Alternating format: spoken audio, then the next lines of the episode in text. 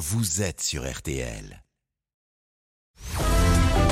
Julien Cellier Marion Calais. et Cyprien Sini. RTL, bonsoir. Allez RTL, bonsoir, on s'occupe de tout jusqu'à 20h et on va prendre le large maintenant avec toute la bande, Cyprien, Marion, Isabelle, Louis et à la barre notre grand invité de la deuxième heure, le skipper Thomas Coville. Bonsoir Thomas, bienvenue. Bonsoir. Dans quelques jours, sur votre géant des mers, le trimaran Sodebo Ultime 3, eh bien vous serez au départ de la Transat Jacques Vabre. Transat en double départ du Havre le 29 octobre, crochet au large du Brésil et arrivé en Martinique. Thomas Roussel sera euh, votre binôme sur le bateau. Alors la Jacques Vabre, vous connaissez, vous l'avez déjà gagné deux fois en monocoque sur Maxi euh, Trimaran. Jacques Vabre, c'est un peu comme la route du Rhum. Pour le grand public, ça fait euh, rêver, ça invite au voyage, c'est un nom exotique. Est-ce que chez les pros comme vous, il y a encore avant chaque départ cette petite part de rêve de gosse et d'imaginaire? Ah oui, complètement. Là, c'est ça n'a rien changé. En fait, que par rapport à la route du Rhum, il y en a- la route du Rhum est en solitaire, la Jacques Vabre est en couple. Mm. Et en fait, c'est exactement euh, les deux choses qu'on a envie de vivre dans la vie. C'est de savoir euh, se regarder dans le miroir tout seul ou de savoir si on serait capable d'être meilleur en couple.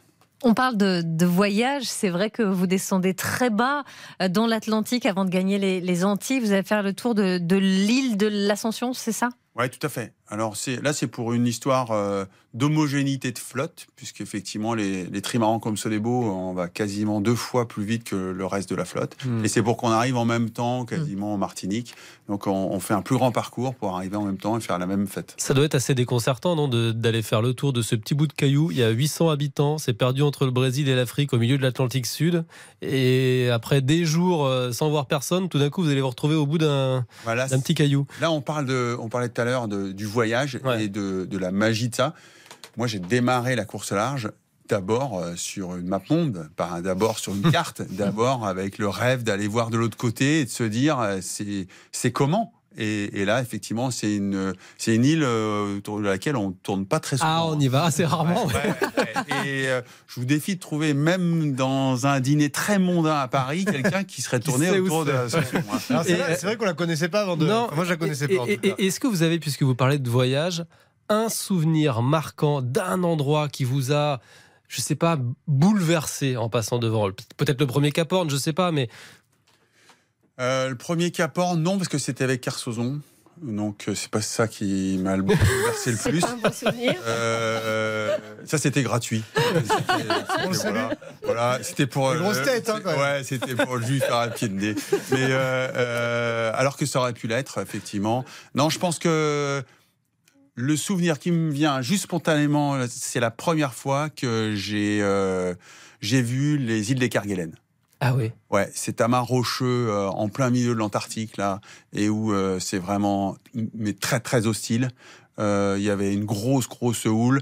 Euh, J'en étais pourtant assez loin. hein, J'étais à quelques milles, mais euh, ce- cette cet amas rocheux, quasiment ces montagnes qui sortent avec des nuages qui s'accrochent, et, et là vous êtes vraiment au bout de, vous êtes très très loin. Et là, pourquoi vous le vous les voyez différemment, c'est qu'il y a d'un seul coup plein d'oiseaux dont, et notamment plein d'albatros. Mm. Et d'un seul coup, vous avez l'impression de revivre avec quelque chose, alors que sinon c'est un désert. Vous êtes plus seul. Et on n'est plus complètement seul. Et de ce moment-là, j'ai un albatros qui m'a suivi après pendant neuf jours. C'est vrai Ouais. Le même. Bah ouais. Et en fait, le, le, ils suivaient, donc euh, eux, ils, ils sont capables de voler pendant des jours et des jours euh, sans un seul battement d'aile. Et, et le soir, je, un peu comme un petit garçon, je le quittais. Et le lendemain matin, je le cherchais sur l'horizon et toc, je le retrouvais. Génial. Ouais, ouais. Alors moi, j'ai imaginé que c'était le même. Alors- non, non, pas de souci. Euh, question de novice. Vous avez donc traversé en une quinzaine de jours seulement une diversité de climats très importante. Ah ouais. Et ça, co- comment on fait? Alors, c'est c'est un peu stupide, mais on s'habille comment, quoi? Enfin, vous partez avec une valise, comment vous faites, là? Alors, euh, alors, on est obsédé par le poids. On est obsédé Ouais, bah par ouais. le fait parce que nous, c'est des an- Sodebo, euh, euh, c'est un, un, un trimaran qui a la particularité d'être d'une génération. On est une génération bénie des dieux. On est la génération qui découvre le vol. C'est-à-dire qu'on n'est plus archimédien à, à être collé sur l'eau, mais on commence avec les foils et avec les, les plans porteurs. Là, on commence à voler avec du vent. Et, et donc le poids c'est très important parce que plus comme dans les aéronefs, plus vous êtes léger, plus vous. Ça veut dire qu'on pèse tout la nourriture, les vêtements, le matériel. J'ai arrêté. Je me, je me, je me soigne, hein. mais euh, j'ai été jusqu'à enlever les étiquettes des t-shirts. Ah bon? Ah ouais, bon voilà. Et j'ai coupé ma brosse à dents pendant longtemps. Mais, euh, mais je me Comment soigne. ça couper la brosse à dents? Vous coupiez le manche pour que ça pèse moins lourd Euh, un petit morceau du manche pour que finalement, euh, voilà, c'était pourquoi pas et pourquoi. C'est un peu euh, comme dans les méthodes un peu à la japonaise, c'est les méthodes où on, on- tu poses tout le temps la question pourquoi et pourquoi et pourquoi pour arriver à l'essentiel de l'essentiel. Donc pour répondre à ta question, Ouais. tu, tu prends vraiment que l'essentiel. Alors qu'on est. euh, euh, bon là on est en double donc on va peut-être prendre un petit peu plus de sous-vêtements mais en, en solo ce serait peut-être un peu moins. d'accord. Euh, donc j'ai trois collants en gros euh, pour le, le froid du début et puis le, le retour. Euh, et, mais sinon c'est vrai qu'on on est hyper minimaliste Ouais. sur les vêtements. Euh, avec une Hansen là j'ai un, un, Qui est la marque qui vous accompagne Ouais, euh, ouais, en fait, Janssen? c'est- les cirés que j'ai- j'ai. Une veste euh, avec un, un- un- un manchon autour de- du cou pour que quand je sors, je sois vraiment étanche. Et sinon, à l'intérieur, j'ai deux petites vestes euh, pour Hmm. effectivement pas avoir froid. Plus la nuit, en fait. C'est le minimum, quoi. Ouais, je suis au minimum. C'est un alpiniste. Vous, ton sac. vous évoquiez la question du, du double. Vous avez euh, beaucoup navigué en, en solitaire, mais euh, naviguer comme ça à deux sur un, un même bateau, ça change, ça change quoi pour vous? Non, mais c'est comme dans la vie, ça change tout. Quand vous êtes en couple, est-ce que je, je vous retourne la question Vous partez en vacances toute seule ou vous partez en couple Et là, on part pas en vacances. Enfin, la différence, c'est que euh, en couple, en général, on dort ensemble. Là, vous allez pouvoir vous réveiller, c'est ça nous, Ça on, permet de se relaie. ouais. Là, on se relaie parce qu'effectivement, on a des quarts, donc on se croise beaucoup avec Thomas, parce qu'il s'appelle aussi Thomas. et, euh, Pratique remarque. Ouais, c'est Tom ou Thomas ou Tom et Thomas. Enfin, c'est Tom au carré. Et, et en fait, on, on se relaie. Toutes les manœuvres, on les fait à deux. Donc on est vraiment là-dessus euh, très complémentaires. Thomas, c'est un barreur d'exception, c'est un- quelqu'un qui a vraiment une, sensibilité au réglage, qui est vraiment dans l'intuition. C'est quelqu'un qui vient de la voile légère et qui est vraiment euh, très très fort là-dedans. Et donc il, m'aide énormément euh, et il a cette expertise-là. Moi, je vais être plus euh, parce que j'ai suivi, par exemple, la construction, donc la connaissance Mhm. du bateau, euh, son décryptage euh, à l'oreille, où, où, où est la limite du bateau, où, où jusqu'où on peut la pousser. Et, et là, effectivement, c'est un peu plus que complémentaire pour moi, un, un vrai bon couple. C'est quelqu'un qui va réussir finalement à te sublimer sans t'effacer. Il, il faut surtout qu'il soit différent hum. parce que sinon c'est un doublon. On est le poil à gratter de chacun. Euh, et et- et j'adore cet exercice du couple. Je, je- je- je- pour moi, c'est le. Si on devait comparer de nouveau la Jacques Vabre euh, à la route du Rhum, il y a plus d'émotions dans une Jacques Vabre. Ouais, forcément. Et Parce qu'on partage. Vous nous Ouais. parliez de ce, ce bateau extraordinaire. C'est quoi les dimensions? Il est énorme. Le fait d'être deux, c'est important. Vous pouvez nous le décrire? Alors, c'est 32 mètres de long, Ouais. 23 mètres de large. Et entre les, la coque centrale et les flotteurs, en gros, vous avez un, un terrain de tennis de chaque côté. Et le mât fait 36 mètres de haut. Mmh. Ouais. Là, ça commence, en- on est dans du XXL. Quoi. hum. Vaut mieux être deux quand même. Et, et là, ouais. ouais. Et, euh, Si ce n'est plus. c'est c'est le, le c'est ce qui se fait de plus grand et de plus incroyable sur la planète aujourd'hui. Vous, dites Euh, sans faire de cocorico Ouais. franco-français, mais euh, des, Bah, des trucs que, aussi fous, oui. euh, il y en a pas. Et et vous dites souvent que vous êtes des pionniers, cette génération de, de- de skippers, parce que ce sont les premiers bateaux volants, ces, ces- ces- ces- ces géants des mers. Euh, Est-ce que après des mois et des mois maintenant à la barre de ces, de ces bateaux, vous arrivez à, à mieux les connaître Ou est-ce que chaque sortie en mer, c'est encore l'occasion de découvrir le bateau Ben, je vais être honnête, hein, euh, la sortie de mercredi, euh, on a fait une, euh, une séance d'essai, comme en voiture, Mm. et on a abîmé une dérive. Donc on continue à apprendre, on continue- mais on allait plus vite que jamais. On n'avait jamais été aussi vite. C'est quoi plus vite que jamais Ben, on allait face au vent. euh, alors Louis qui est, qui est là pourrait nous expliquer, mais face au vent, c'est-à-dire à 50 degrés du vent, on était presque à 70 km/h. Donc euh, en utilisant juste le vent. Et, euh, on n'est pas très loin des 100 km/h sur l'eau dans quasiment toutes les conditions de mer et de vagues. Et, euh, en même temps que ça, euh, il y avait un des équipiers pour étudier le bateau de l'extérieur qui nous filmait avec un drone. Et après, on décrit le truc. Enfin, on est dans l'époque jusqu'au bout des ongles. Et c'est pour ça que je dis, ouais, c'est. En fait, c'est un peu comme ici. J'ai envie de dire aux gens de les réconcilier avec l'époque. Et nous, on est un sport aujourd'hui qui réconcilie avec l'époque. Elle est fantastique cette époque. Elle peut être angoissante, euh, anxiogène, machin, tout ce que vous voulez. Mais c'est c'est comme ici. Mm, mm, mm. C'est il y a il y a on est béni des dieux. On va vivre cette transition, mais elle est bénie des dieux. Cette discussion, elle est passionnante. Thomas Coville, vous le skipper, vous restez avec nous. Vous êtes le grand invité de la deuxième heure et RTL Bonsoir revient dans une poignée de secondes. RTL, bonsoir. Julien Cellier Marion Calais. et Cyprien Sini. RTL, bonsoir. RTL, bonsoir la suite, 19h24 minutes avec toute la bande à votre service et notre grand invité de la deuxième heure, le skipper Thomas Coville. Avant le départ à la fin du mois de la Transat Jacques Vabre, alors il y a toujours une foule immense lors de ces euh, euh, départs, euh, 1 500 000, 2 millions de visiteurs sur les pontons de la route du Rhum à chaque fois. Vous sentez cette effervescence? On a l'impression que le grand public se passionne de plus en plus pour votre discipline, Thomas. Ouais, ouais, c'est vrai qu'on on, on le ressent. En fait, c'était, on était pas quelques-uns avant, mais, Mm. mais, mais là, euh, ce qui est très très agréable, c'est que c'est, euh, c'est tout le monde.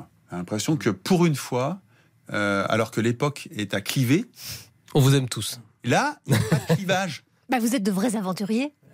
Est-ce que c'est la raison? Non, c'est peut-être aussi parce que les skippers sont plus, enfin, sont différents des autres. Avant, ils étaient un peu taiseux, grognons, genre Olivier de Kersauzon avec qui vous avez navigué au début, par exemple. T'as Ah, votre meilleur en com, quoi. Non, mais là, là, c'était pas tes œufs grognons.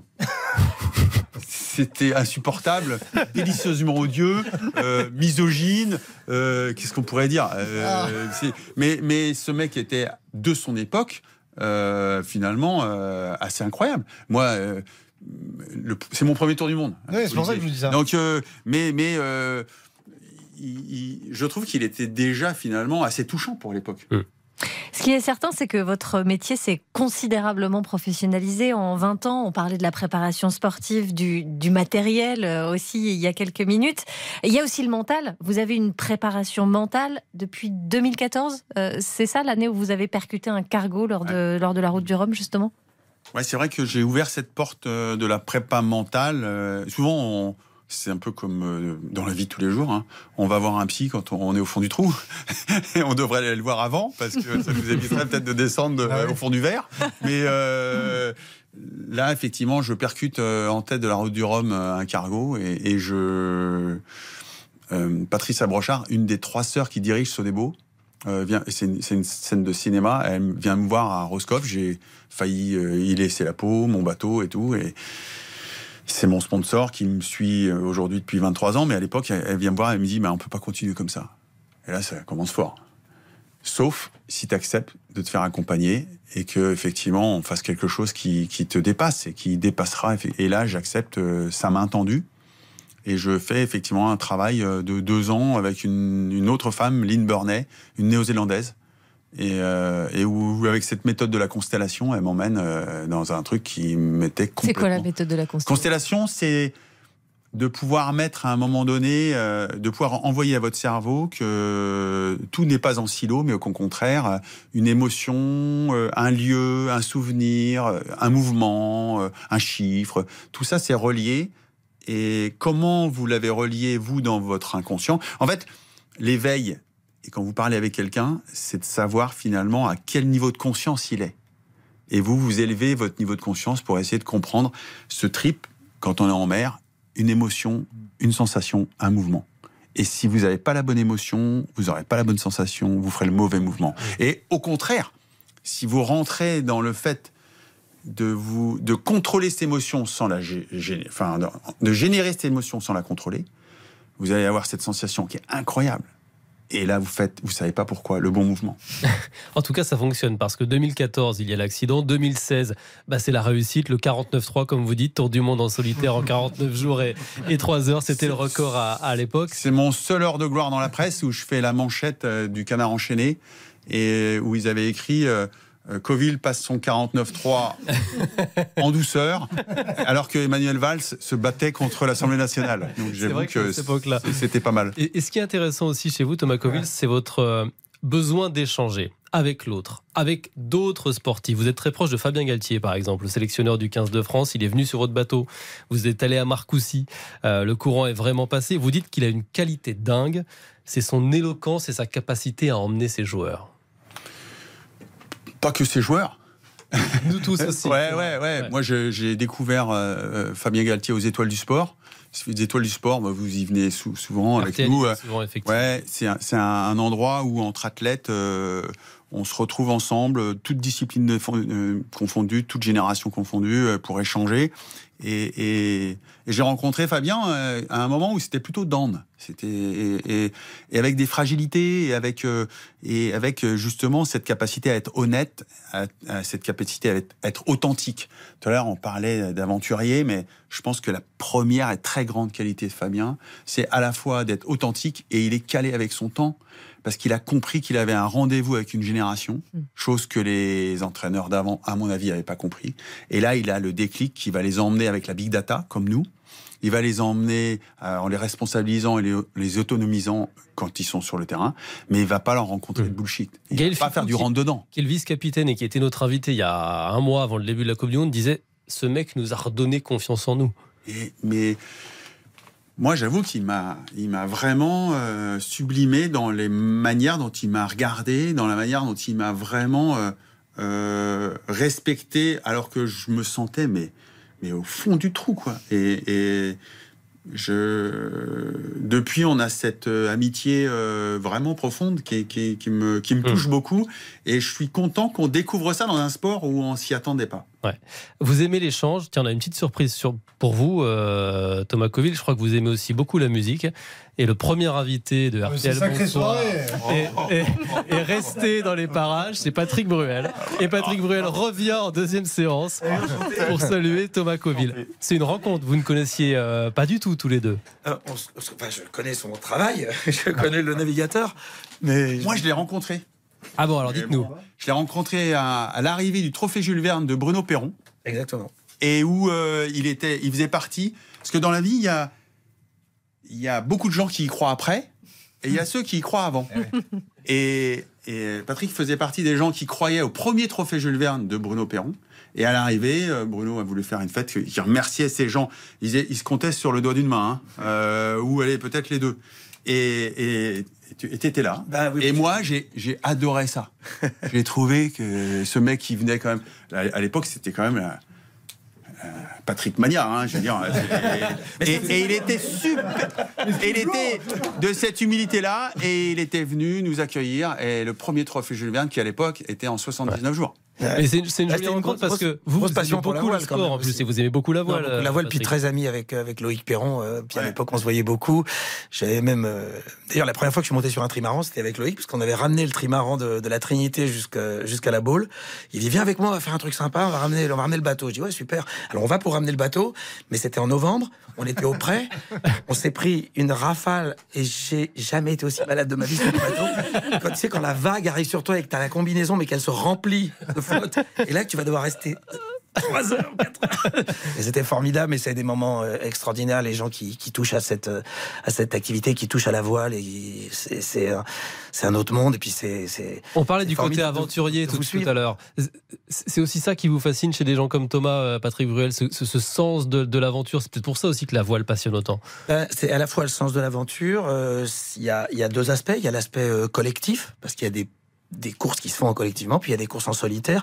Mais ce qui est extraordinaire, c'est de voir parfois que dans ces courses en solitaire, il y a quelqu'un qui est en difficulté et un autre qui va, au péril de sa vie et même de perdre une Hmm. course, euh, dévier pour aller sauver son pote. C'est ce que, ce que Loïc avait fait à une, Ouais, ouais, à une avec époque Filou. avec Filou. Et c'est un moment extraordinaire. Euh, ton, ton pire ennemi te sauvera peut-être un jour la vie. Mm. Et ça reste Il magique. vaut mieux être copain avec ses ennemis, quoi. même, même pas forcément. euh, ce sera pas par, ce sera pas une, C'est une une condition sine qua non. Ouais, bien sûr. ouais.